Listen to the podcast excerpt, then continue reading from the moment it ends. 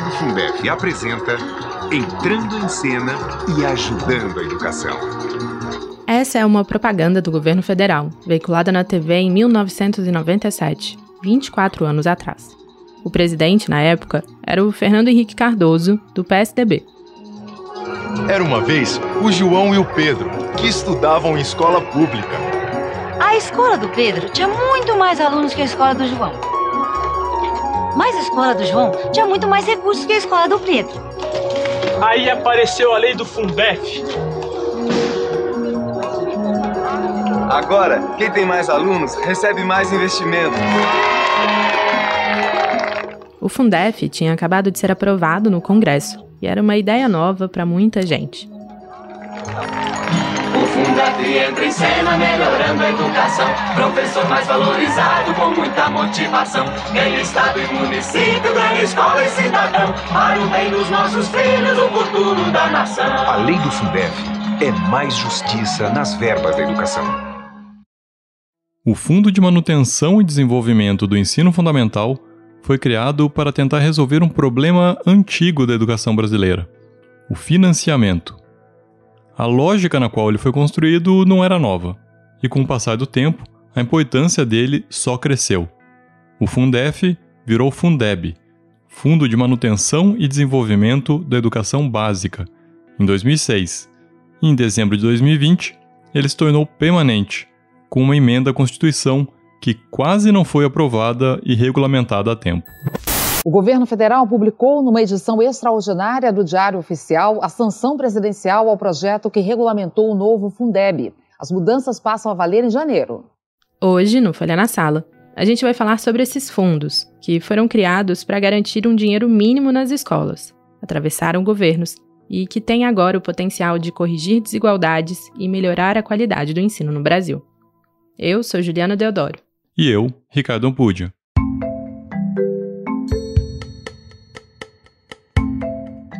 Educação custa dinheiro. Precisa de infraestrutura, de material, de uniforme, de transporte, de merenda, de uma equipe bem formada que receba salários dignos.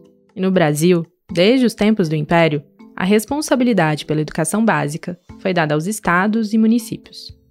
Até hoje, são as prefeituras de cada uma das quase 6 mil cidades do país e os governos dos 26 estados e do Distrito Federal os encarregados por levar a cabo tudo isso que a gente acabou de enumerar. No último século, para garantir que houvesse dinheiro, as constituições do Brasil determinaram quanto deveria ser investido em educação.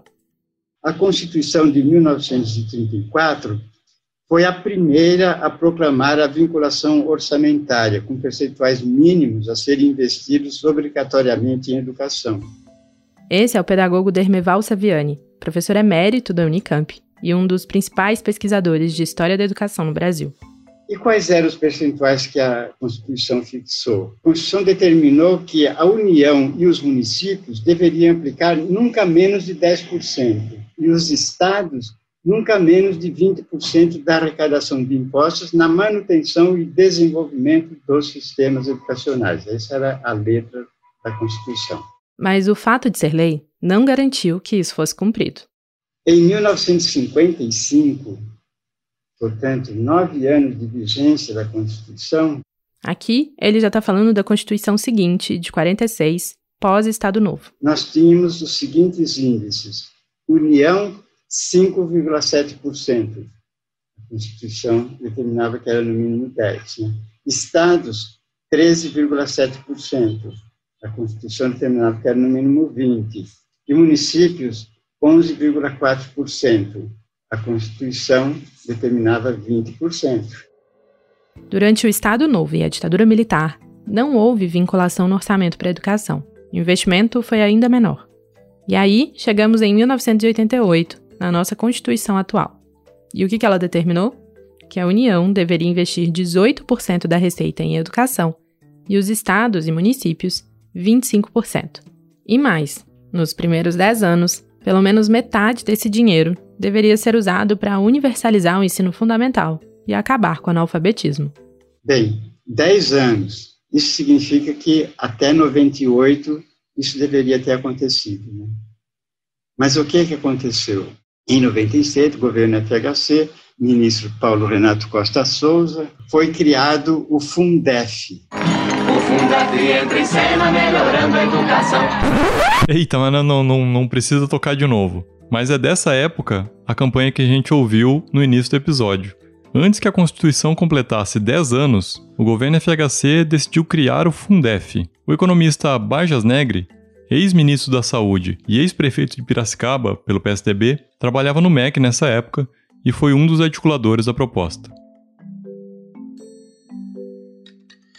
Qual era a ideia, qual era a tese defendida na, na época?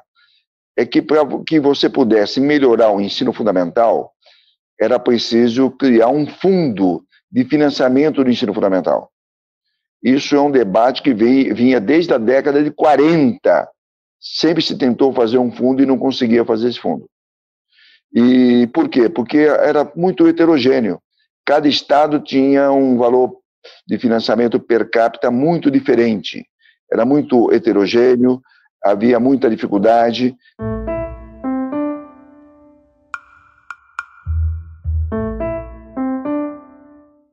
Mas havia também a necessidade de melhorar o investimento em educação. Apesar de ir para a escola ser algo obrigatório, só 85% das crianças estavam matriculadas no ensino fundamental. A taxa de analfabetismo estava em 15,6%, e muitos professores não tinham formação para ensinar. O MEC propôs um valor mínimo por aluno do ensino fundamental em todo o país, algo em torno de 300 dólares por ano, que era o um investimento feito no Chile na época.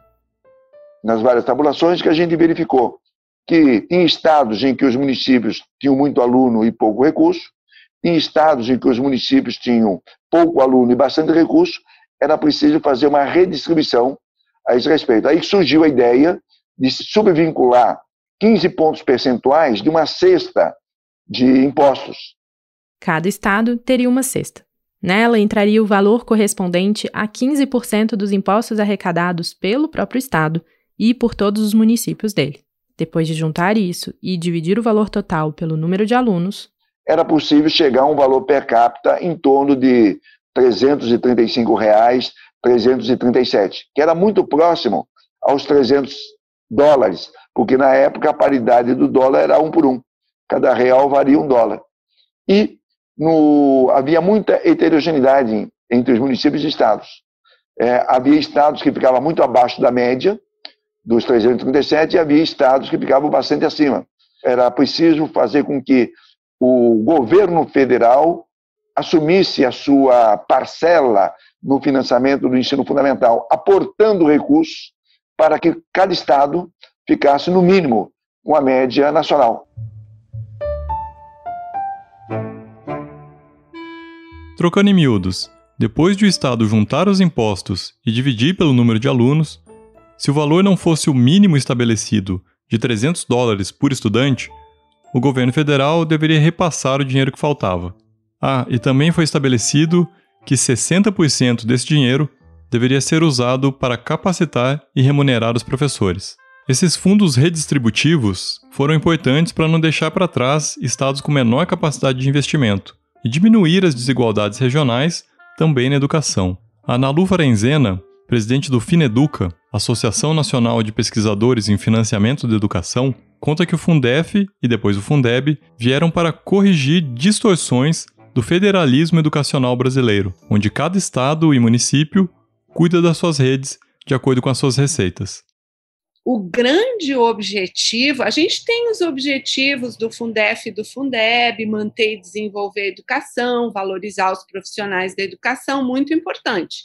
Mas aí, assim, objetivo para além disso, ou de fundo, né, foi justamente aproximar capacidades de gastos dos governos, reduzir a distância né, entre uh, diferentes entes, diferentes redes, ou seja, Fundef e Fundeb têm objetivos de redução de desigualdades né, em termos de financiamento da educação entre estados brasileiros e dentro de cada estado brasileiro entre uh, as redes públicas existentes. Além de equalizar melhor a situação em todo o país, Para o Barjas Negre, o fundo também trouxe outro resultado. É, o Fundef é, permitiu que o Ministério da Educação colocasse a educação fundamental e educação básica na agenda nacional. Porque a tradição do MEC era sempre cuidar das universidades federais e cuidar das coisas complementares, como o livro didático, como a merenda e o transporte de aluno. O Fundef, e depois ampliado para o Fundeb, é, comprometeu o governo federal com recursos na educação básica, porque até então se delegava isso a estados e municípios. Então, a, a, a política, eu entendo que ela foi exitosa porque envolveu todos os entes federados e significou aporte de recursos em todos os níveis. Em dezembro de 2000, o então ministro Paulo Renato afirmou em uma entrevista que o Fundef foi o principal programa do governo tucano na educação. E foi além. Eu acho que o Fundef foi a coisa mais importante feita nas últimas décadas na educação brasileira. Eu a, certamente foi a coisa mais importante que nós fizemos, mas eu não consigo ver outro programa, pelo menos nos últimos 30 ou 40 anos, com tamanho impacto na, eh, na evolução da educação. Especialmente porque o Fundef ele redireciona os recursos da educação, ele vincula recursos ao, à melhoria do salário do professor e, portanto, ele praticamente induz, ele obriga o município a eh, buscar mais alunos. Portanto, foi o fator mais importante para eh, aumentarmos a cobertura do ensino fundamental, como fizemos nos últimos seis anos.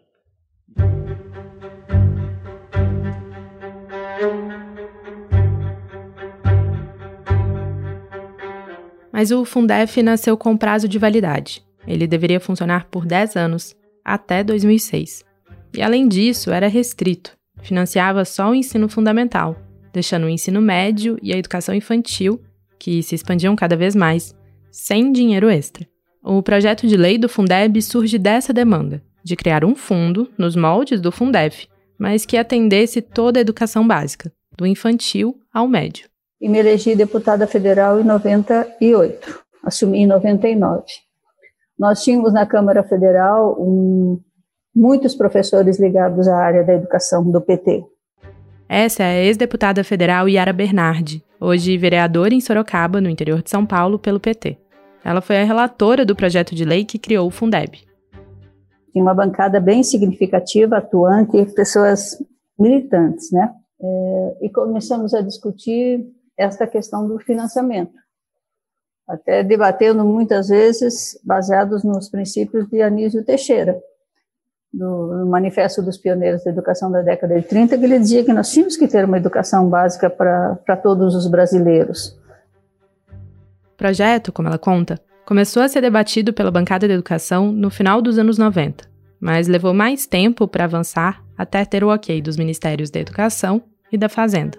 Foi no final da primeira gestão do presidente Lula, em 2006, que ele foi a plenário.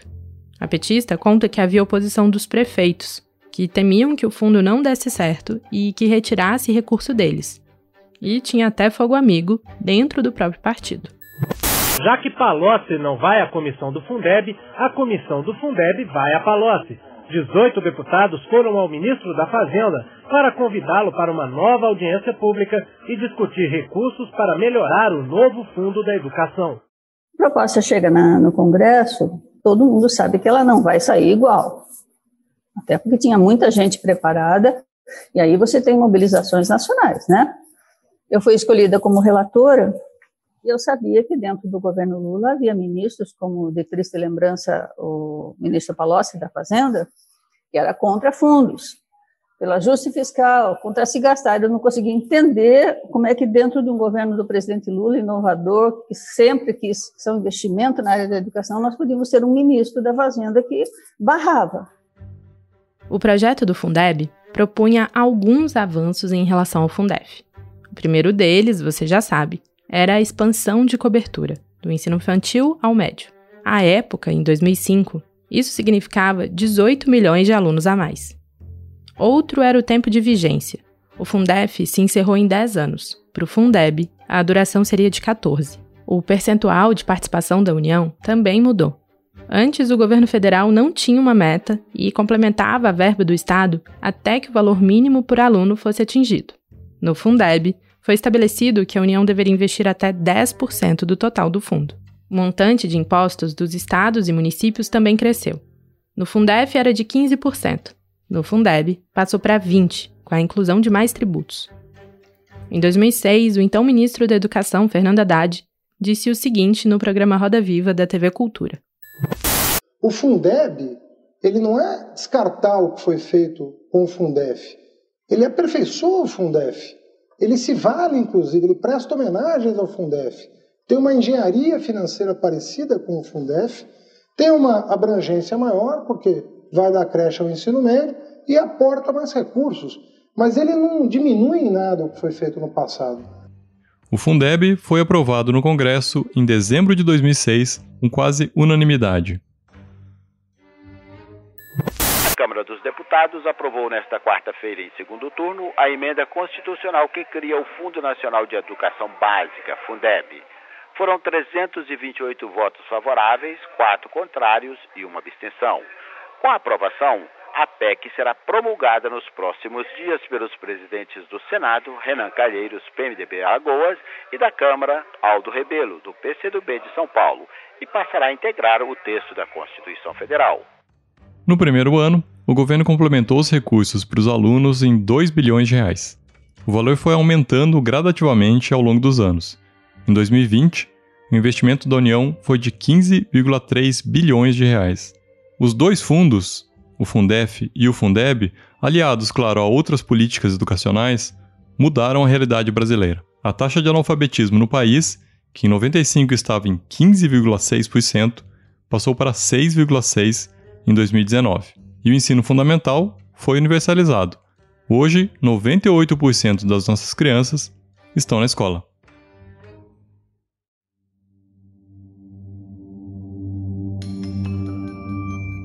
Mas, apesar de ter garantido a expansão do ensino básico e o investimento mínimo em educação, o Fundeb apresentava distorções. Como a divisão da verba era feita de acordo com o número de matrículas e a arrecadação estadual, municípios pobres e estados ricos não recebiam complementação da União, mas municípios ricos e estados pobres, sim. O Rafael Encinas é auditor do Tribunal de Contas da União e estudou exatamente essa distorção no Paraná, em 2015. Ele percebeu que, dos municípios com menos de 5 mil habitantes, só um não perdia dinheiro para o Fundeb. Os outros 90 recebiam do fundo menos dinheiro do que tinham depositado. Se eles tivessem usado o próprio orçamento, teriam mais dinheiro para investir em educação. O Rafael chamou isso de Robin Hood às avessas. Do outro lado, né, o que a gente vê ali, que até precisa de um estudo melhor, mas a princípio, esses municípios que são os menores têm um custo maior da educação, né? Que são municípios normalmente da, da zona rural, em que você tem maiores deslocamentos, ele tem que investir mais em transporte, ele tem uma escala menor, então ele tem ineficiências de escala, né? Muitas vezes as turmas são menores, então ele precisa gastar mais para um menor número de alunos. Então esses municípios normalmente acabam tendo um custo maior em função de não ter uma escala tão grande que nem um município grande, mas ao mesmo tempo eles acabam tendo um valor perdendo o valor, né, o dinheiro que eles estão investindo. Outra distorção, na verdade um problema mais amplo, é que apesar de o fundo ter garantido um patamar mínimo para os municípios, as desigualdades continuam. Há cidades no Rio Grande do Sul, por exemplo, que investem mais de 9 mil por aluno ao ano, enquanto no Maranhão, algumas prefeituras mal conseguem reunir 3 mil, que é atualmente o valor mínimo estabelecido pelo MEC. Além dessas distorções, não podemos deixar de dizer que há alguns problemas na ponta final, na fiscalização da aplicação dos recursos do Fundeb. Problemas como desvio, destinação irregular de recursos e fraude foram descobertos em vários estados do país.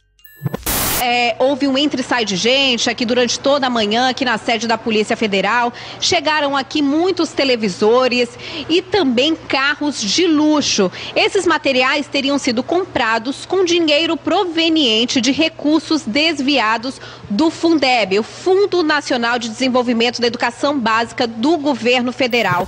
O dinheiro do Fundeb, que deveria ser aplicado na educação, virou uma farra em mais de 130 cidades do Maranhão.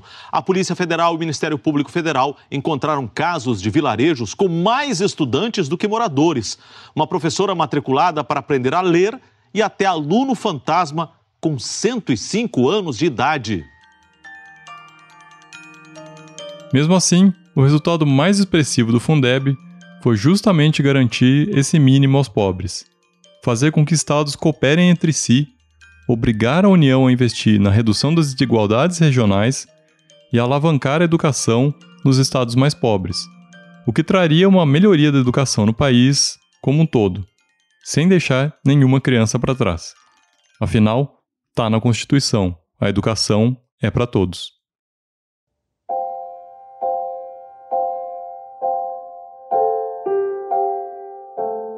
Assim como o Fundef tinha data para terminar, o Fundeb também tinha, e era dezembro de 2020.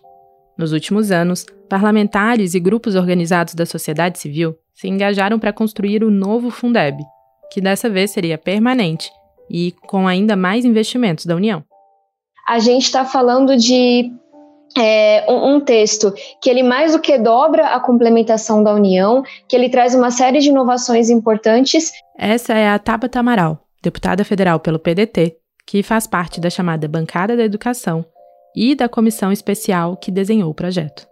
Em um cenário em que o Fundeb, que já era fundamental, ficou ainda mais importante.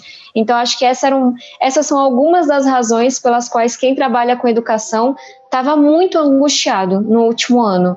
Mas, enfim, depois de, de muitas batalhas, de muitas discussões, nós conseguimos colocar o Fundeb na Constituição, ele está maior, mais redistributivo, 100% focado na educação pública e com mecanismos muito importantes que olham para a qualidade. Mas renovar o Fundeb não foi uma tarefa fácil. Houve muito embate entre parlamentares e o governo. A proposta do Renda Cidadã já fazia parte do programa do presidente Bolsonaro e se tornou consenso entre governo e parlamentares. O Renda Cidadã terá maior custo que o atual programa de transferência de renda e, para isso, usará, além dos recursos do Bolsa Família, precatórios e cerca de 5% do Fundeb, o Fundo de Manutenção e Desenvolvimento da Educação Básica. O aumento da parcela de complementação da União aos estados não agradou o ministro da Economia, Paulo Guedes, que tentou barrar. Guedes ainda queria usar parte do fundo para custear o Renda Cidadã, programa pensado para substituir o Bolsa Família. Essa proposta não foi para frente. Pouco antes de o projeto de regulamentação dos repasses do Fundeb ser votado e encaminhado para o Senado, a base governista conseguiu acrescentar ao projeto um texto que garantia o uso de recursos do Fundeb por instituições privadas filantrópicas e confessionais, em todas as etapas do ensino. Um estudo feito pela ONG Todos pela Educação estimou que seriam retirados quase 13 bilhões das escolas públicas. Entre idas e vindas no Congresso, a alteração também caiu.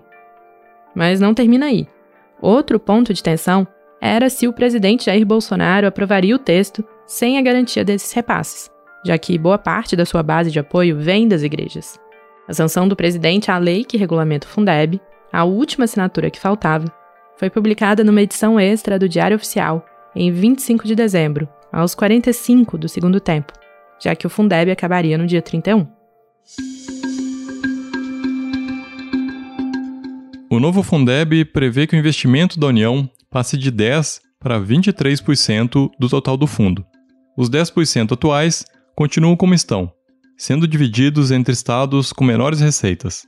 Os 13% restante vão para os municípios, levando em consideração não só o número de matrículas, mas também a arrecadação, a estrutura e as condições socioeconômicas de cada um. Dessa forma, as disparidades que a gente falou antes, de prefeituras pobres perdendo dinheiro para o fundo, devem ser corrigidas. Se a desigualdade entre os estados ela já é grande, entre os nossos quase 6 mil municípios ela é ainda maior. Então, esses 13% a mais de recursos que vêm do Fundeb, a parte deles que vai para equalizar financiamento, ela agora vai diretamente para aquele município mais pobre, independente de onde ele esteja no Brasil. E isso é muito importante para a gente continuar avançando. Para o senador Flávio Aines, do Podemos, que foi relator do projeto do novo Fundeb no Senado, essas correções feitas no fundo só foram possíveis a partir de uma análise política dos últimos 25 anos. Então, esta distinção de critérios entre, vamos chamar assim, o antigo Fundeb, que terminou em dezembro, e o novo Fundeb, vai fazer com que haja ainda mais assim, uma política pública de, de diminuição das desigualdades. Foi um aprimoramento. Isso só foi possível porque houve toda essa experiência, né, essa análise, essa reflexão sobre o Fundeb no decorrer desses anos todos. Bom, e não é só isso. O novo Fundeb aumentou de 60% para 70% a parte do fundo que deve ser gasta com professores e profissionais da educação. Metade do recurso adicional deverá ser investido na primeira infância, e a qualidade do ensino também será um critério para receber o dinheiro, como explica a deputada Tabata Amaral. São duas as desigualdades que nós temos que combater. Uma delas é a desigualdade de financiamento, mas essa é apenas metade do caminho. Se a gente não combate a desigualdade de qualidade da educação, a gente não está atacando diretamente um problema que a gente tem hoje, que é de, por exemplo, metade dos alunos com 10 anos de idade não conseguem compreender um texto simples. E aí eu poderia aqui trazer uma infinidade de dados que mostram alunos mais pobres, alunos negros, alunos periféricos vão ficando para trás, mesmo dentro da escola pública. E aí, quando a gente olha para o Fundeb, só olhar para a desigualdade de financiamento não é suficiente, a gente precisa dar um passo além.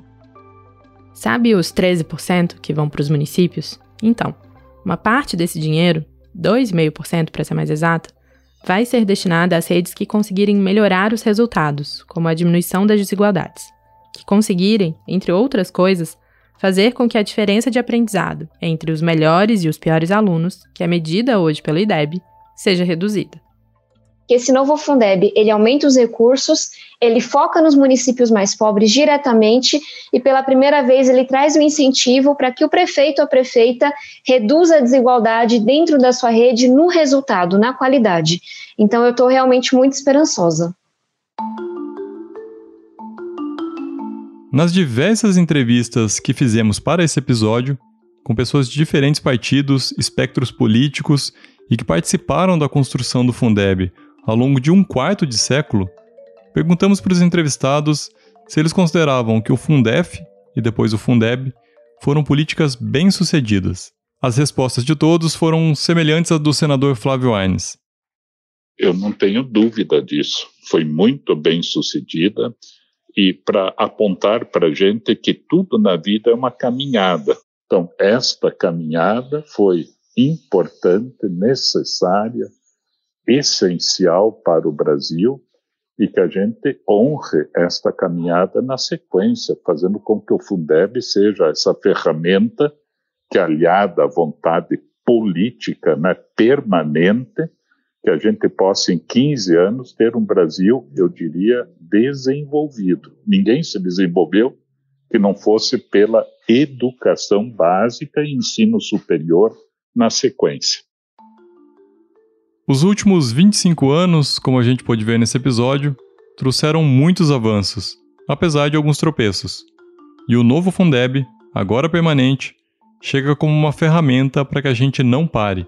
No entanto, a gente precisa entender que os fundos só tentam diminuir a profundidade dos fossos que separam alguns estados do país. É como se existissem vários Brasis.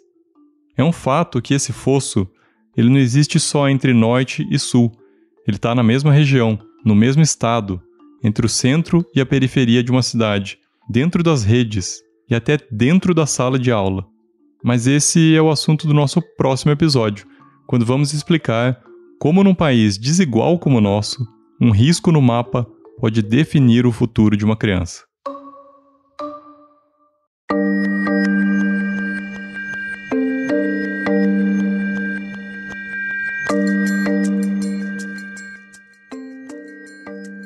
Esse foi o Folha na Sala, o podcast da Folha para professores em parceria com Itaú Social. Essa série sobre desigualdade educacional vai ao ar às terças a cada 15 dias em todas as plataformas de podcast e no site da Folha. Nesse episódio, usamos áudios da Fundação Fernando Henrique Cardoso, Rede Globo, TV Cultura, TV Câmara, EBC e TV Brasil. A coordenação do podcast é de Fábio Takahashi e Magia Flores. A edição de som é de Stefano Macarini. Tchau. Até mais.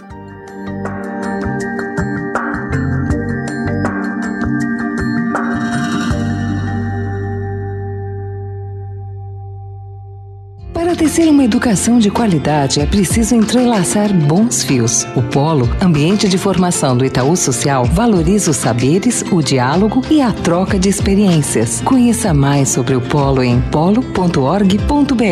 Itaú Social.